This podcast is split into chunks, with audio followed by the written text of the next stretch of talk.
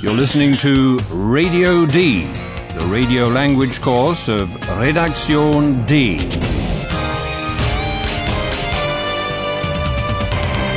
A joint project of the Goethe Institute and Deutsche Welle Radio.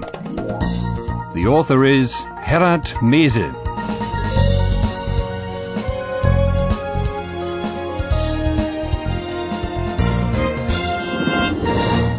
Welcome to episode 16 of your German course with Radio D. Last time we were together, our reporters Paula and Philipp met a father and son in the hurly-burly of Carnival, and they've spoken to the boy. He's dressed up as Icarus, but he doesn't know the story of this figure from Greek mythology. Let's hear him again. Sag mal, kennst du die Geschichte von Icarus? Nö, ist doch real. Hauptsache, ich kann fliegen. Well, if you know the Icarus story, you can probably guess that the man with the boy is impersonating his father, Daedalus, Daedalus. And Paula and Philipp spoke to him as well. Hallo, liebe Hörerinnen und Hörer. Willkommen. Bei Radio D.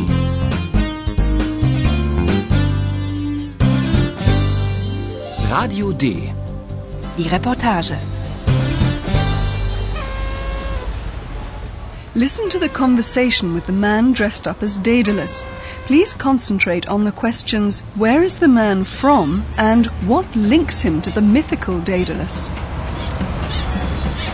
Und dann sind Sie wohl Daedalus? Ja, ich bin der Vater vom Icarus. Daedalus und Icarus. Die Geschichte ist ja sehr traurig. Ja, das gibt. Daedalus war im Exil. Und ich, also ich, irgendwie bin ich ja auch im Exil. Woher kommen Sie denn? Na, aus Kreta.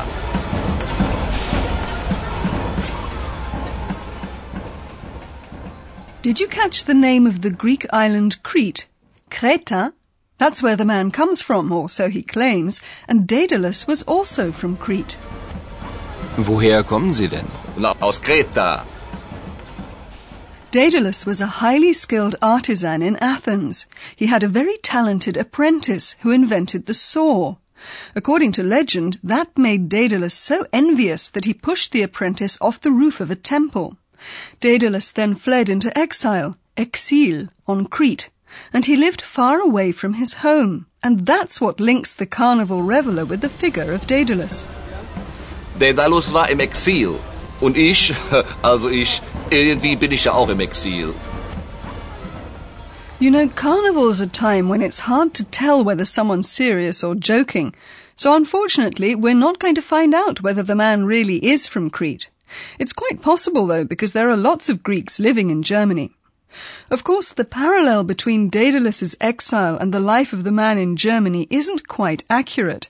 And the man knows it too. So he says that somehow, irgendwie, he's also living in exile. Und ich, also ich, irgendwie bin ich ja auch im Exil. By that, he's probably alluding to the fact that his homeland is far away.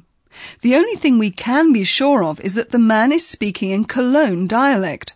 When Paula says the story about Icarus and Daedalus is very sad, he answers in a typical Cologne way. Yes, that happens. Daedalus und Icarus. Die Geschichte ist ja sehr traurig. Ja, das gibt. We don't know what version of the story the man has told his son, but the way we know it from Greek mythology, it does end very sadly. Daedalus and Icarus were trapped in a labyrinth on Crete. Never mind why. Anyway, Daedalus wanted to escape with his son, and he had a brilliant idea. He collected feathers, bonded them with wax, and built wings for himself and his son. Have a listen to our version.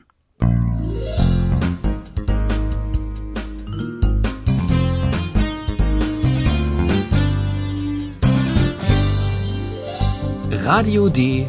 Das Hörspiel. Imagine a situation in which flying is the subject. In it, the contrast between high, hoch, and low, tief, is very important. And now listen. What's Icarus supposed to do? And what does he do? Was machst du da? Flügel, mein Sohn. Flügel. Fliegen wir weg? Ja, wir fliegen weg. Ich fliege zuerst, dann fliegst du. Aber pass auf. Flieg nicht zu hoch, flieg nicht zu tief. Hörst du?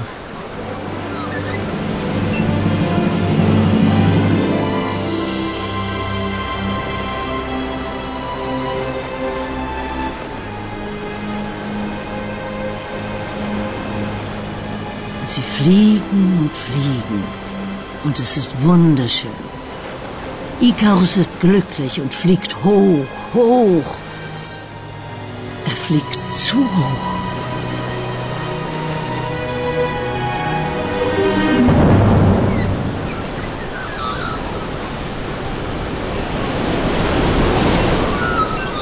Ikarus, mein Sohn, wo bist du? Ikarus!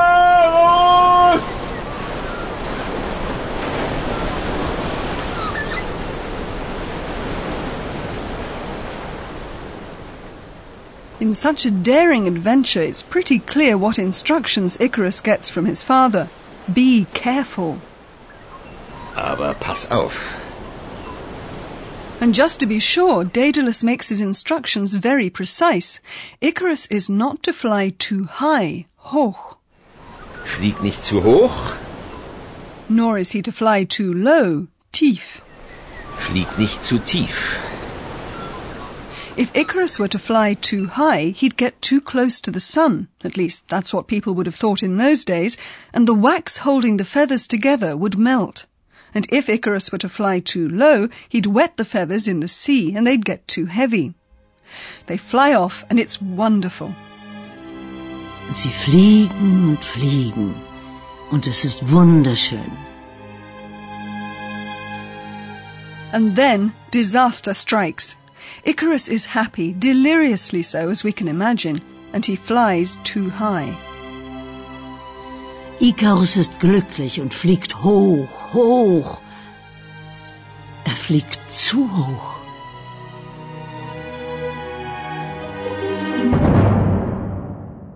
Icarus plunges into the sea.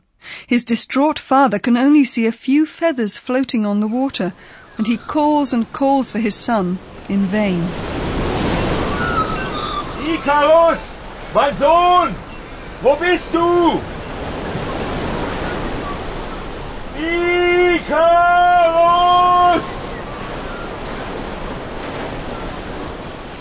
Yep, it's sad, isn't it? But let's get back to the here and now, where our professor awaits us. Und nun kommt unser Professor. Radio D. Gespräch über Sprache. Yes, the Daedalus Icarus story really is tragic. Hmm. First, the father admonishes his son in quite general terms to be careful, to watch out. Pass auf. Then the father warns his son, don't fly too low. Flieg nicht zu tief. In both cases, the father used the imperative form. In German, the verb in the imperative comes first in the sentence. Listen to the example again and focus, please, on the verb flieg in first place. Flieg nicht zu tief. But the son Icarus didn't take this instruction seriously enough, more just as a piece of advice. Maybe he wouldn't have plunged into the sea if he'd obeyed. We all know that demands, even if they have the same form of the imperative, sound very different. In other words, the imperative can have various functions, depending on how it's intoned and on the context. Spoken neutrally, it's a piece of advice. Pass auf. Flieg nicht zu hoch. But the same demand can be a warning or even a threat. Pass auf. Right, but it can also be a request, a plea. Entschuldige bitte. Na klar. Entschuldige bitte, Icarus. And it can also be just a friendly way of opening a conversation. Sag mal, Sag mal, kennst du die Geschichte von Ikarus? To finish, I'd like to focus our students' attention on a very small but very important word, tsu, when it occurs before adjectives. Daedalus doesn't simply warn his son not to fly high or low, he's warning him not to breach a certain norm, that is, not to fly too low or too high, with the well-known consequences. Ja, mein Sohn. Wir fliegen weg. Aber pass auf. Flieg nicht zu hoch, flieg nicht zu tief. Okay, thanks again, Professor. My pleasure. And you listeners can now hear those two scenes again, and at the end, a new one as well.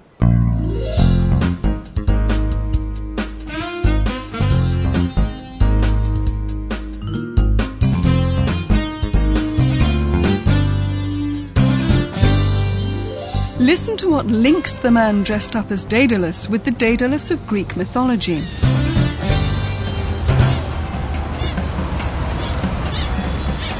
Und dann sind Sie wohl Daedalus? Ja, ich bin der Vater vom Ikarus. Daedalus und Ikarus. Die Geschichte ist ja sehr traurig. Ja, das gibt. Daedalus war im Exil. Und ich, also ich, irgendwie bin ich ja auch im Exil, quasi. Woher kommen Sie denn? Na, aus Kreta.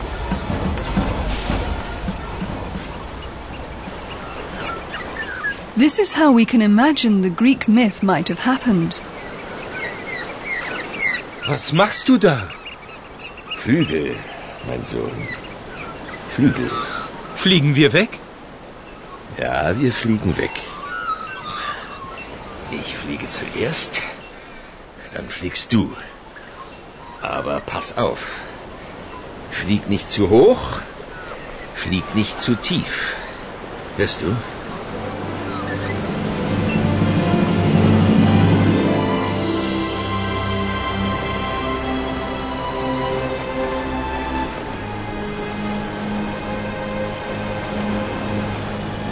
sie fliegen und fliegen. Und es ist wunderschön. Ikarus ist glücklich und fliegt hoch, hoch. Er fliegt zu hoch.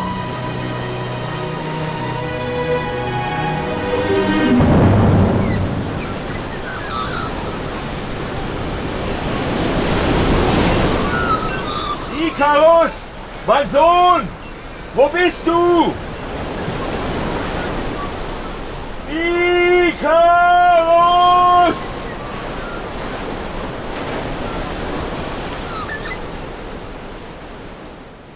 It's not only people on the streets celebrating Carnival, in the radio newsroom too, Eulalia, Compu and Josefina are celebrating. Heute ist Karneval. Compu. Musik. Aber Logo sofort.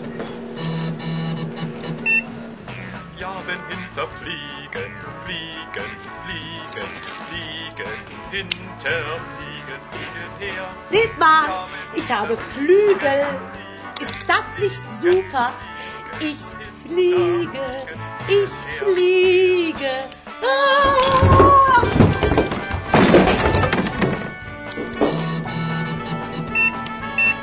Du fliegst? Ja, wenn hinter Fliegen, Fliegen, Fliegen, Fliegen, hinter Fliegen, Fliegen hinterher. Nur ich fliege wirklich. And with that, we have to move on and leave the carnival behind us. Goodbye. Liebe Hörerinnen und Hörer, bis zum nächsten Mal.